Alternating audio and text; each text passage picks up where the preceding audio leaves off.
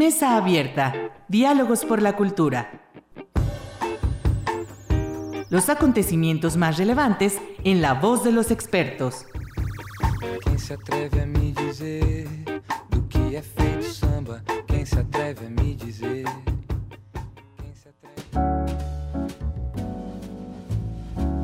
Hola, ¿qué tal? Muy buenas noches. Muchas gracias por acompañarnos a su programa Mesa Abierta, Diálogos por la Cultura. Y bueno, hoy tenemos un programa que desde hace tiempo quería justamente hacerlo porque eh, he tenido la oportunidad de seguir el trabajo que está desarrollando Hugo Torres, quien hoy nos acompaña con respecto a la gestión musical. Y y que quisiera un poco también analizar este, la escena, estas necesidades que hay en el sector, en la gestión artística particularmente. Y bueno, pues para eso también tenemos aquí a un artista, a un músico que es Gustavo Servín, que es estudiante de la licenciatura en música de la Universidad Autónoma de Aguascalientes, que ya está a punto de egresar, le queda solamente un semestre.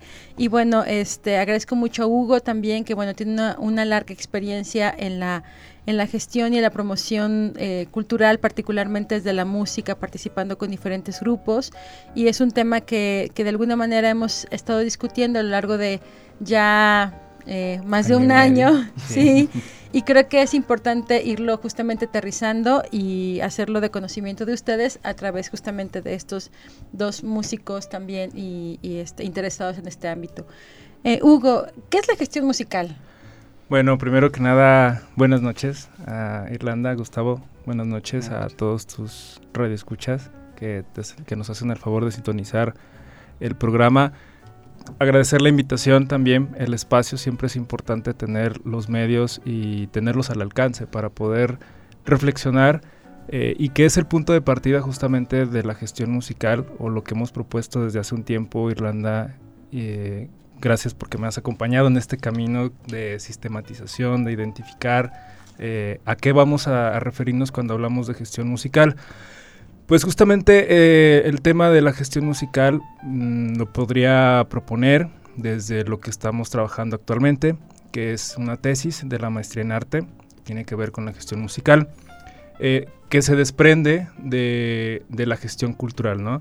Eh, en términos muy concretos, la gestión musical, bueno, va a abarcar sobre fundamentalmente dos áreas. Aquella que tiene que ver con la generación de los proyectos o, la, eh, la cercanía, la gestación de los proyectos, el acompañamiento de los proyectos artísticos, musicales, de artistas que van iniciando su carrera, como para darles las herramientas eh, de, integrar, de integrarse en un sector primeramente económico, porque hay que decirlo, la gestión musical tiene dos vertientes también, que es el sector económico, pero también, y es donde retomamos los postulados de la gestión cultural, su compromiso, porque podemos llamarlo compromiso social o, comunitario, pero hay un compromiso porque estamos hablando de, una manifestación artística, estamos hablando de que el músico también es un ente activo que puede generar cambios a su alrededor.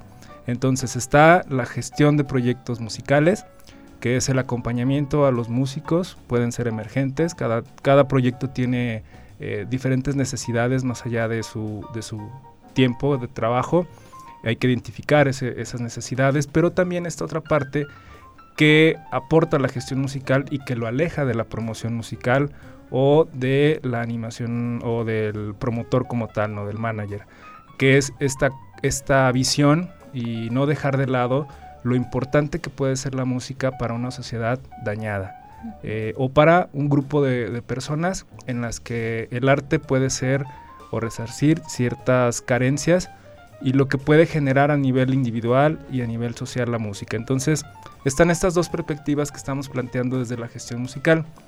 No abandonar los postulados de la gestión cultural como método o como manera transformadora de su entorno, pero también eh, la otra parte que es lo que necesitan o lo que pueden llegar a recurrir los músicos, cualquiera de que sea este proyecto, eh, para poder incrustarse en un escenario, en un mercado laboral o eh, incluso definir o revisar sus potenciales, lo, lo, que pueden hacer a través de su música. Claro, y eh, Servin, tú eres un músico joven, que yo quisiera preguntarte, porque además me llama mucho la atención que eh, además de, bueno, eh, digamos que con tu trayectoria de alguna manera corta, entre comillas, has participado en muchos proyectos y es, eres alguien que constantemente veo buscando espacios y que te he escuchado hablar y que hablas justamente de, de, la importancia de, de, transformar vidas a través de la música, ¿no?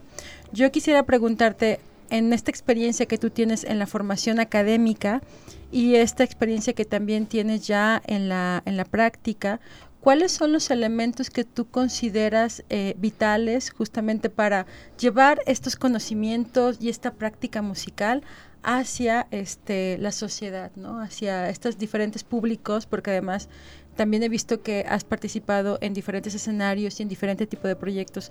¿Qué, se necesita? ¿Qué elementos consideras tú vitales que el músico requiere para tener esta, esta, este impacto social desde la música? Híjole. bueno, buenas noches. Eh, yo creo que el, el, compromiso. Híjole, sin compromiso hay muchas cosas que no suceden.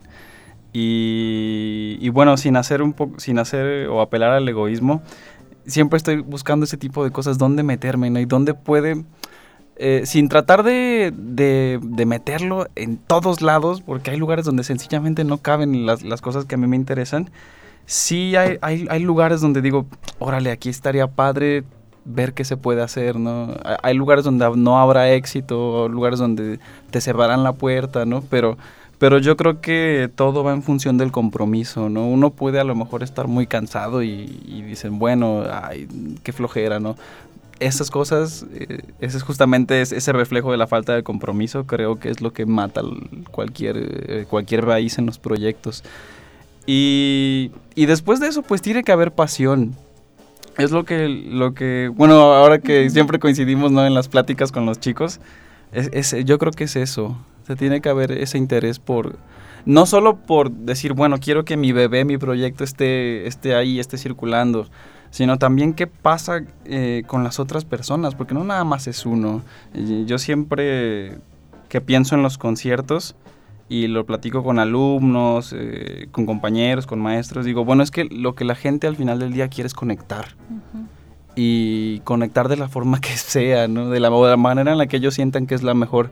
Entonces, cuando uno, en, mi caso, ofrece un concierto, eh, pues es, ok, vamos a conectar.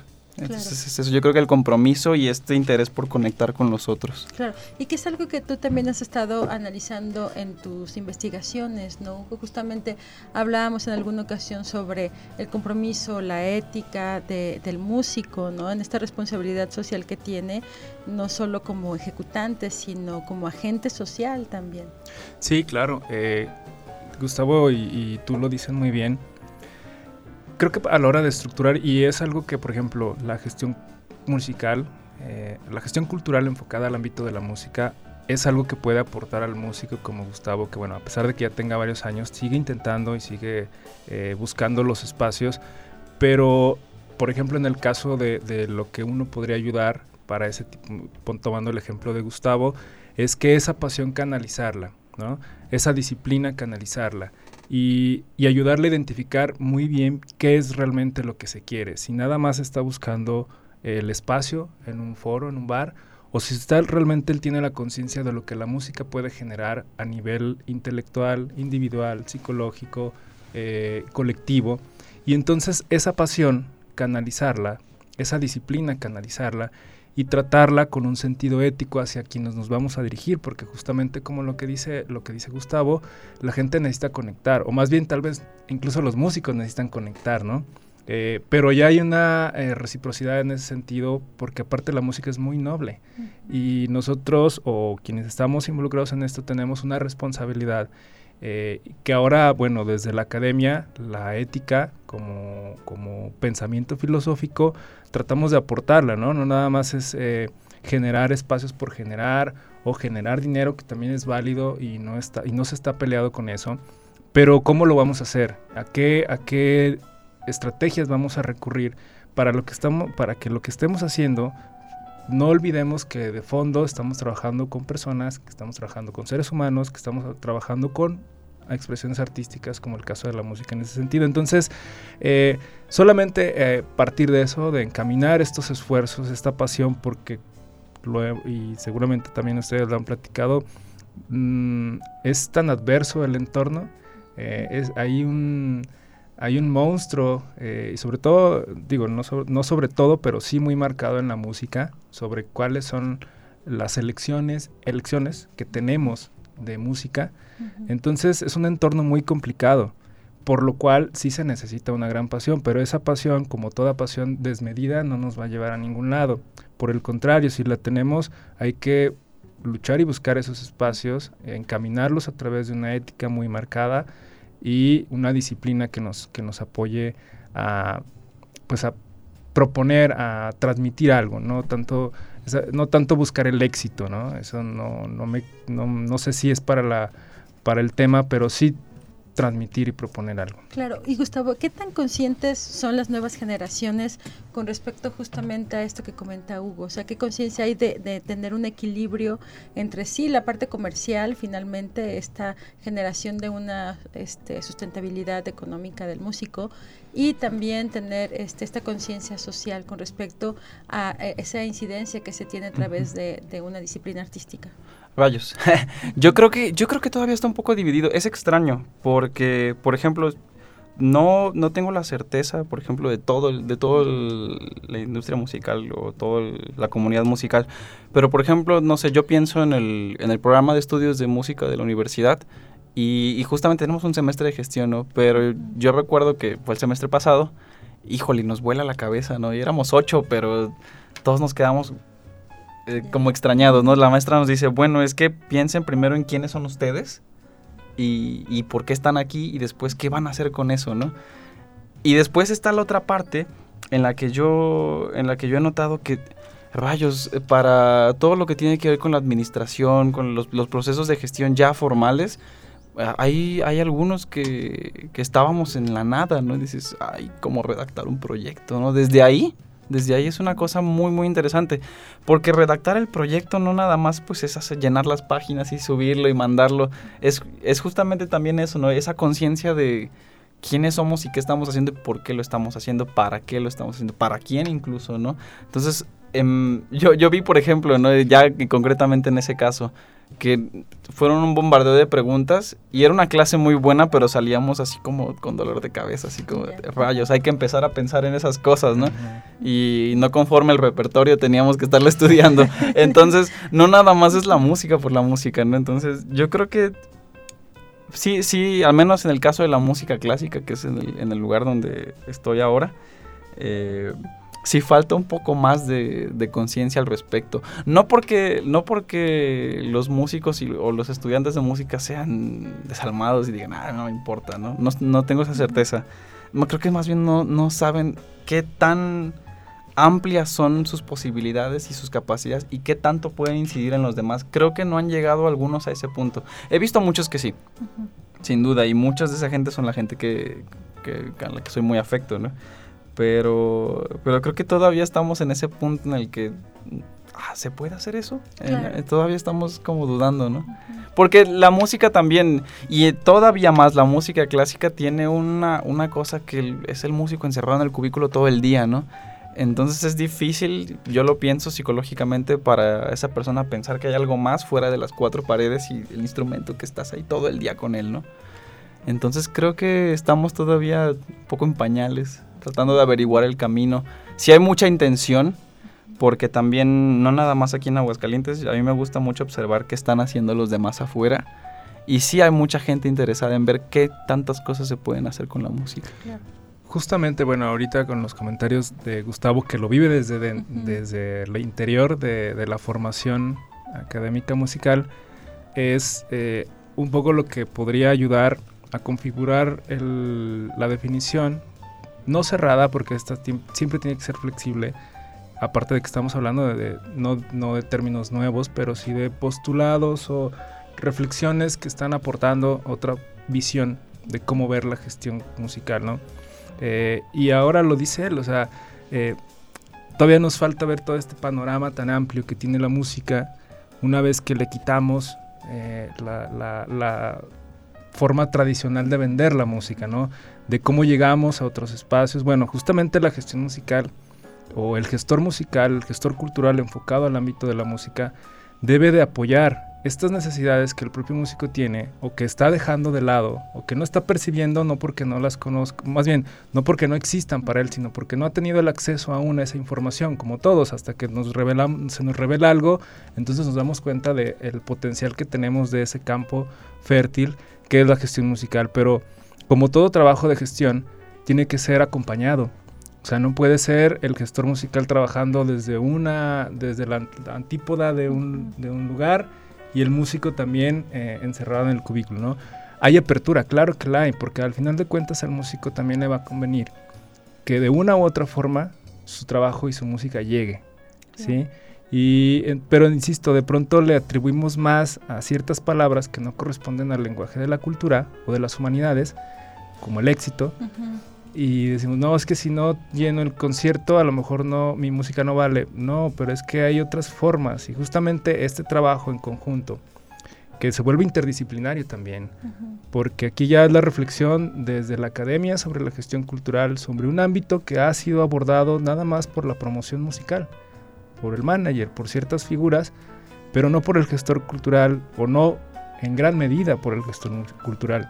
Y entonces el promotor y el manager le dice al músico cómo es la única forma de darse a conocer, eh, aún siendo un músico de academia. Y, entonces esa era, eso es una fórmula que puede funcionarnos, pero que no debe ser la única. Entonces, volviendo a la pregunta inicial, eso también es gestión musical, o sea, cómo, cómo podemos y de hecho es natural y se tiene que hacer así, cómo nos podemos relacionar con el músico, descubrir las potencialidades del músico, eh, no decirle cómo vestirse o cómo caminar o qué decir, sino más bien configurar proyectos y proyecciones de lo que vamos a hacer con la música. Yo aporto esta parte que puede venir desde lo administrativo o desde la idea también y tú, tu aporte también aparte de ser musical, pues es la construcción de algo que tengamos muy claro y que ambos vamos a ver de manera ética, disciplinaria, con pasión, a dónde llevar la música y cómo llevarla, ¿no? Y que no es algo, no es algo sencillo, ¿no? Servir, o sea, yo quiero pensar que eh, en sobre todo dentro del proceso de formación hay ciertas ideas ¿no? que de alguna manera también han banalizado este, este sentido, pensando en lo que decía ahorita justamente Hugo, estos términos como, términos como hablar de éxito, ¿no? o de capitalización, o de que de alguna manera están ahí presentes siempre dentro de todo el espectro y que generan cierta presión en el músico a atender ciertos estándares que de alguna manera lo, coloquen en una posición de, respeto, entre comillas, eh, en el sector, ¿no?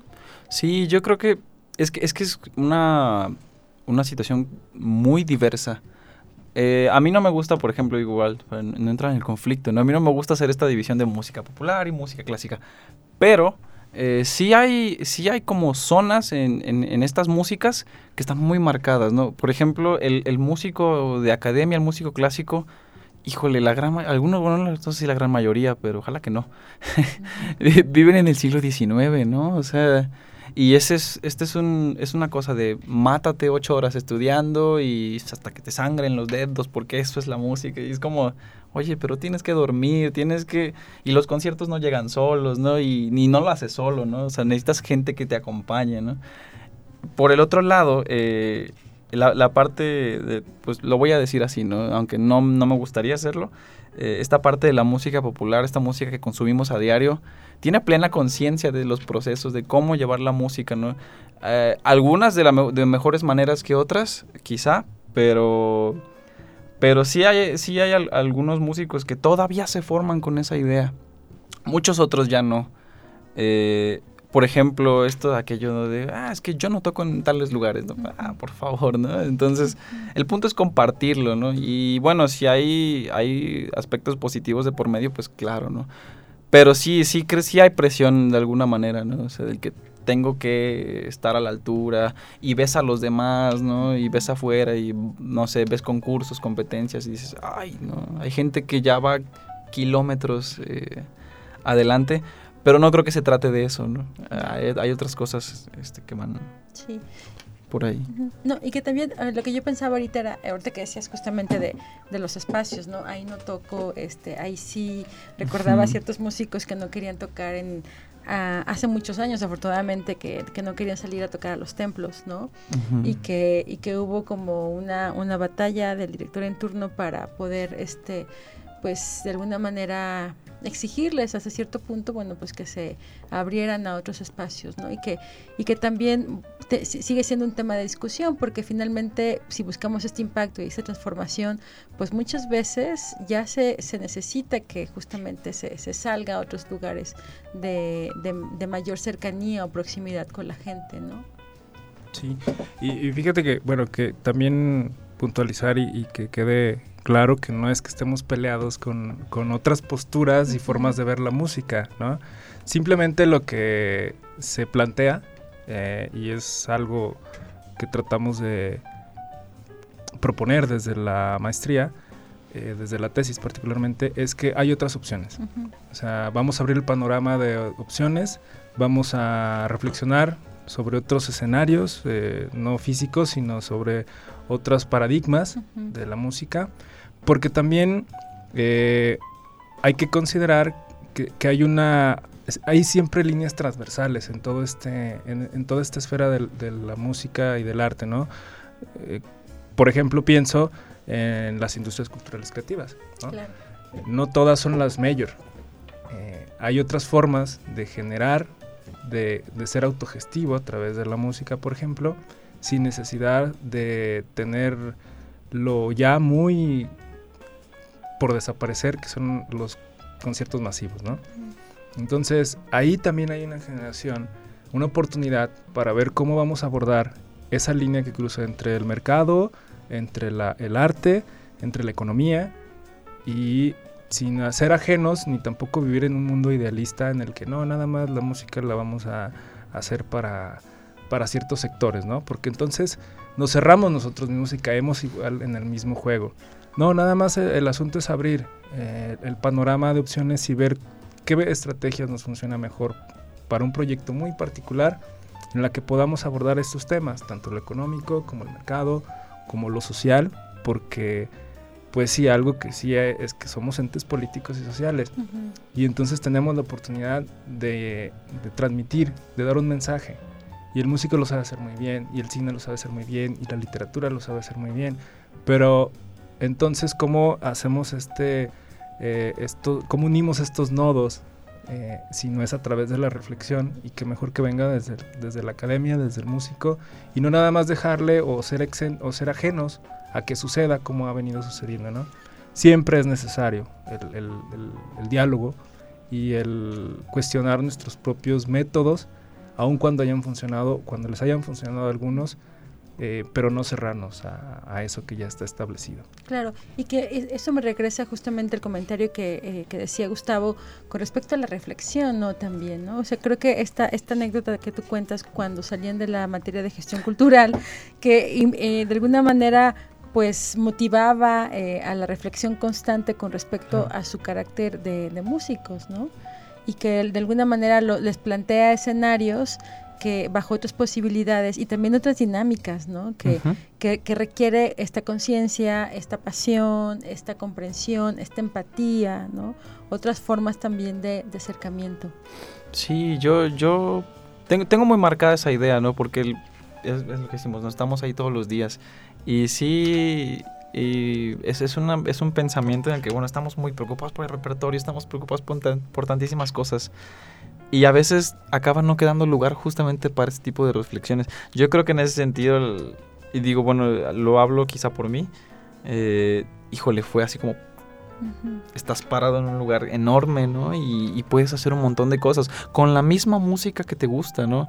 Eh, hay siempre, yo creo que siempre va a haber manera y, mejores maneras de comunicarse, mejores maneras de, de, dialogar y llevar las cosas, ¿no? A lo mejor una persona puede tener eh, firmes convicciones en esta es la música que quiero hacer, este es el tipo de proyectos que quiero hacer, eh, pero hay muchos espacios, ¿no? A mí, a mí me pasó un poco. Yo, yo he ido viajando como en músicas distintas. Cuando yo empecé como buen guitarrista, como buen adolescente, empecé en el rock y me fascina, todavía me fascina, ¿no? Eh, A los tres presentes. sí, ¿no? A los tres presentes, a todos los que estamos y a aquí. Checo que anda por allá. Que este- es músico. Y, y me encanta, ¿no? Y es una cosa que justamente recientemente regresé a él porque regresé con ese ánimo de decir, chi, ¿no? Esto no es el... eh, esto no es estresante, ¿no? pero... Y dije, oye, pero, o sea, es que esto se puede hacer igual con, con- con la música, ¿no? La gente conecta muy bien, si lo comparamos con el rock y la música clásica, la gente conecta muy bien con el rock porque es pura libertad, ¿no? Y por qué no sentirnos libres y hacerles ver a los demás que hay mucha libertad en la música académica, ¿no? Entonces, esta es una cosa que me salió así, dije, oye, no, se puede, es claro que se puede, ¿no? Eh, justo, justo ahora mismo en los proyectos que estoy es un poco eso, ¿no? Ver que hay, hay lugares donde no se está presentando eh, tal música y, y- y hay que llevarla, ¿no? O bueno, quiero, es mi deseo llevarla y ver cómo tratar de conectar esa sensación que yo tengo con ella, ¿no? Entonces creo que el espacio para la reflexión es fundamental porque es la semilla, ¿no? Es la, es la semilla que va a hacer que todo, pues que los proyectos vayan naciendo, ¿no? Que a menos- o al menos ir considerándolos. Es- creo que la, la- la apertura va a ser también otro paso muy, muy, muy, muy grande. Claro. Y que, eh, Hugo, yo te quería preguntar, en esto que decía también eh, Gustavo, ¿qué pasa afuera? O sea, por ejemplo, tú has tenido también contacto con, con más, con más músicos, has participado en diferentes proyectos. ¿Qué tanta eh, apertura hay y disposición a esto que comenta este Gustavo, ¿no? Como romper justamente estos, estos esquemas y ampliar. Pues fíjate que yo lo he percibido en dos sentidos. El primero, en el que existe por parte del músico o de la gente involucrada en cierto sector musical, en no abandonar la esencia de la música o del arte que es esta libertad, este transmitir este compromiso. Pero también está esta otra parte en la que se están agotando las posibilidades. Entonces, incluso la pro- los propios agentes culturales de la música eh, buscan otras alternativas y ya no es suficiente lo que saben o lo que llevan practicando en cuanto a la promoción musical. Caso concreto Jerry, o sea, Ujú. una persona que ha trabajado ya mucho tiempo desde un, de un modelo, en sus palabras dicho, este modelo está por agotarse. Y como buen empresario tiene que buscar otra forma. Claro. Caso concreto como José Manuel, Ujú. ya no, no, él no tiene problema en transmitir algo para, para no un público masivo, sino estas clínicas que de pronto hace, este acercamiento que de pronto hace, como lo hace José. Lo, hay muchos, muchos músicos, el Todd Closer, o sea, hay muchos músicos no solamente eh, al, al- a, a nivel nacional, sino internacional, que sí, por su tipo de música o por el medio en el que están, participan de eso. Claro, muy bien. Bueno, pues tenemos que terminar. Así se nos fue ya el tiempo. Nos acaba de avisar Checo. que Checo le adelantó el reloj. Exactamente. y bueno, pues agradezco mucho a los dos. Gracias, Gustavo. Gracias, No, Hugo, por contrario, acompañarnos. gracias, Gracias, Gustavo. Checo, por este apoyo. Y bueno, pues sigamos escuchando música, disfrutando música. Y bueno, Y lo ya. que se hace aquí también es muy bueno. Hay buenos, muy, muy buenos Muy proyectos. buenos proyectos. Y bueno, esto los invitamos a estar al pendiente. Y tenemos, iniciamos Cátedra Pérez Romo este martes, conferencias a partir de las cinco y media, invitados este, todos cordialmente, entrada libre. Gracias. Buenas noches. Buenas noches. Buenas noches.